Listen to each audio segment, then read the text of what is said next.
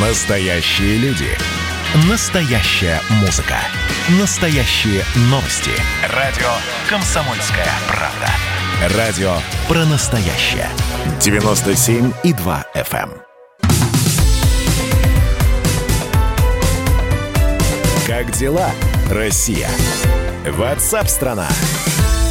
Всем доброго, светлого, праздничного дня. Желаю я, Елена Афонина, всех православных христиан с праздником, со светлым воскресением Христовым. Ну, я просто напомню, что в минувшую субботу в Иерусалиме прошла традиционная церемония схождения благодатного огня э, в храме Воскресения Христова. В этом году э, было ограниченное число паломников из-за э, эпидемии коронавируса.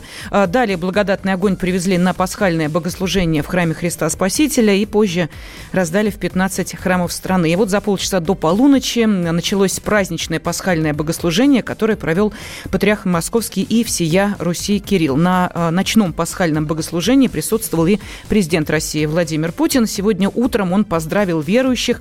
Глава государства отметил, что Пасха пробуждает в людях веру и надежду и имеет огромное нравственное значение. А также президент нашей страны отметил особую деятельность РПЦ и христианских конфессий, направленную на поддержание мира и согласия в государстве.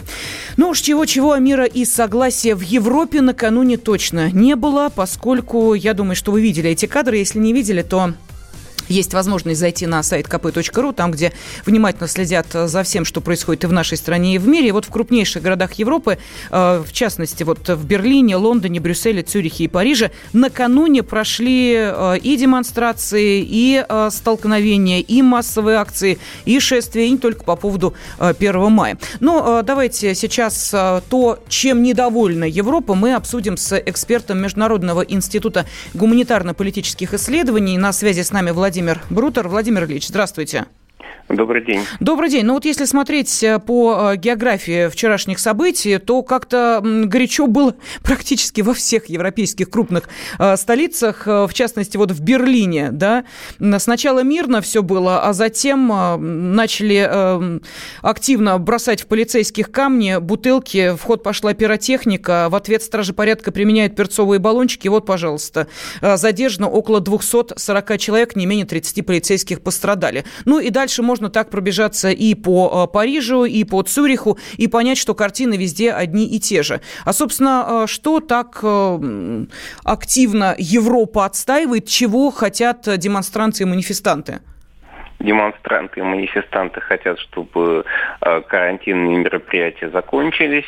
Они от этого устали. Очень многие э, серьезно потеряли в доходах за это время. Накопилось недовольство. Тот пакет, который, помощи, который Европа приняла, он как бы не на всех э, действует, не ко всем попал. И, собственно, мы видим то, что во всех таких случаях бывает. Недовольство растет, низы не хотят, верхи не могут, э, и это вызывает определенные конфликты. Давайте еще заметим, что в Восточной Европе протестов меньше, а, потому что э, люди не привыкли считать себя в значительной степени субъектами. Это они только против э, коммунистического прошлого могут возражать, а вот против нынешней ситуации они как-то возражать не очень умеют. Ну, это объяснимо, да. Они с восторгом смотрят на э, Западную Европу и думают, что вот там-то уж действительно ман небесная, кстати, которая как-то вот в Париже неактивно на людей сыпется по одной простой причине, что там-то как раз э, в связи с э, недовольством экономическим вышли люди, и в том числе и те самые желтые жилеты, как мы помним, да, которые перекрывали парижские улицы и устраивали достаточно массовые акции, на которые обращал внимание э, Эммануэль Макрон, и всячески пытались их разгонять. Вот с экономикой связан ли вчерашний день труда, и вообще можно ли сказать, что этот праздник уже приобрел какое-то несколько иное значение, в частности, в Западной Европе? Да, я думаю, что в Западной Европе ситуация далеко не благостная. А желтые жилеты уже ходят более, больше, чем, э, наверное, полтора года. А, ничто их не остановило до конца. Другое дело, что что политические элиты всех этих стран, они очень хорошо умеют э, манипулировать и спекулировать ситуацией. Это вообще их основной навык. Они умеют не допускать роста недовольства выше определенного уровня. Для этого есть очень много спецмероприятий, спецдействий, э, которые не всегда становятся общественным достоянием, я бы даже сказал, редко становятся общественным достоянием.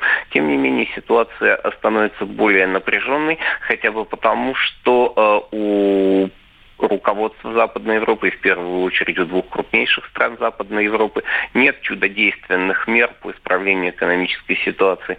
Потому что и самой Германии, например, в Нидерландах э, ситуация является приемлемой, но не видно движения вперед и не видно э, просвета. И это очень многих угнетает, прежде всего, с моральной точки зрения. Ну а куда, собственно, Европе вперед-то двигаться? Мы понимаем, да, что сейчас на прошедший вот 2020 коронавирусный год и на наступивший 2021 первый, ну, половину уже практически мы с вами преодолели, что там май, вот уже, пожалуйста, э, водораздел. Июнь – это уже шестой э, месяц года, соответственно, половина пройдет. И мы видим, что э, как-то с экономической ситуацией, точнее, с вот этими коронавирусными ослаблениями как-то не очень в Европе происходит. И понятно, что эм, рано или поздно вот, этот вот, это недовольство, оно должно каким-то образом накапливаться и выливаться. Это просто люди пар выпускают. Тогда зачем так жестко с ними обращаться? Э, полиция там всегда действует в таких случаях жестко. Это Россию они критикуют за действия полиции, за действия юстиции, за действия власти. Себя они не критикуют. Ну, я просто вот э, сейчас, э, у меня информация перед глазами, да, уже упомянутые э, перцовые баллончики, которые применили в Берлине, это еще что? Вот если мы говорим, допустим, о Брюсселе, то там, ну, понятно, конная полиция, поэтому копытами лошадей получают достаточно так серьезно. Перцовый газ, дубинки, водометы, это все в Брюсселе. Идем дальше. Париж. Слезоточивые газ и водометы, Цюрих, резиновые пули и прочее, прочее. То есть вот совершенно совершенно не стесняясь, в общем, используют все это, и э, никто не выдвигает никаких э, супер требований о том, что нужно с демонстрантами обходиться как-то более э, мирно, да, и вот мы не видим никаких воплей по этому поводу, я не знаю, из той же самой Европы, хотя было бы странно, если бы они в данном случае как-то лупили сами себя, ну, это действительно уже напоминало бы нечто другое. Они всегда относятся к себе и к остальным по-разному, это первое. Второе, конечно, Россия должна давно уже была ввести страшные санкции против Европы за бесчинство тамошней полиции, нарушение прав человека. Ну, если они говорят России такое, то почему Россия не может им такое говорить? А, ну, в самом деле, они, их лицемерие очень часто переходит мыслимые границы, но они на самом деле лицемерны до безобразия, это нужно учитывать. Но, тем не менее, санкции вводят против России и всячески говорят о том, что именно у нас здесь Э, центр зла, хотя не хочется, конечно, сегодня в такой замечательный день об этом говорить, но, тем не менее, видите, приходится, потому что э, то, что происходило в Европе накануне 1 мая, ну, это действительно довольно показательно, э, но будем надеяться, что в данной ситуации, наверное, это одни из тех тем, которые мы обсудили в связи с прошедшим днем, поэтому, Владимир Ильич, спасибо большое. Эксперт Международного института гуманитарно-политических исследований Владимир Брутер был с нами на связи. Как дела, Россия? Ватсап-страна! страна